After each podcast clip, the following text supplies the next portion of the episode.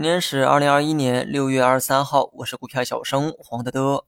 全天上涨数量呢两千多，下跌呢两千一百多。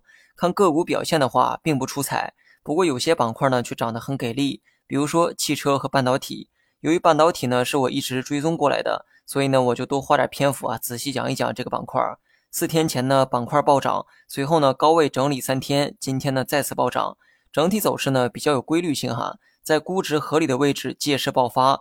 整理两三天，做一个洗盘，清洗浮筹之后，再来一波暴涨。那么截止到收盘呢，行业估值啊是八十三倍，今天涨完之后啊，估计呢会跑到八十六倍左右。最初谈半导体估值低的时候，只有七十倍的市盈率。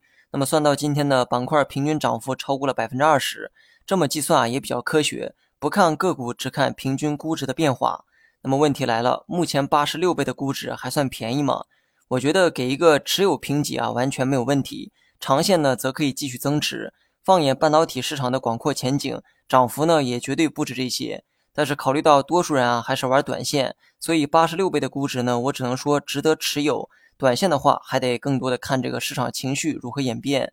如果市场热情高，有利好加持，我觉得短线估值飙到九十倍啊，也不是不可能。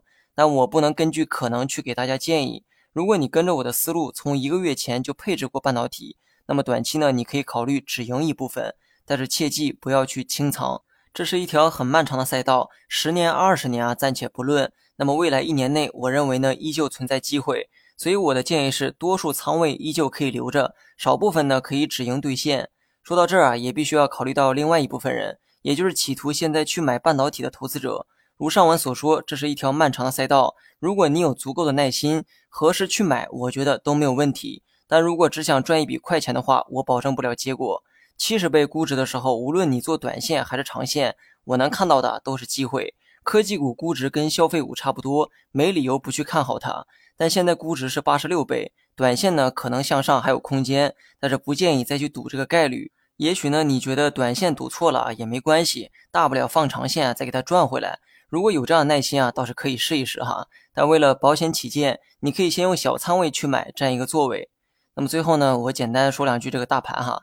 看目前趋势的话，仍在走反弹浪，所以理论上你可以继续看反弹。不过这两天的反弹力度啊都比较弱，这种反弹呢随时转变成调整也不奇怪。毕竟向上的势能啊不够强势，随时调整也情有可原。这就好比慢速行驶的汽车，随时停车是很容易的事情。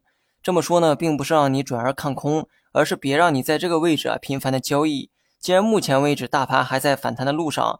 预期上你就可以继续看反弹，只是出现调整的时候你别太惊讶就好，心理上留着这样的防备，预期上则继续看反弹。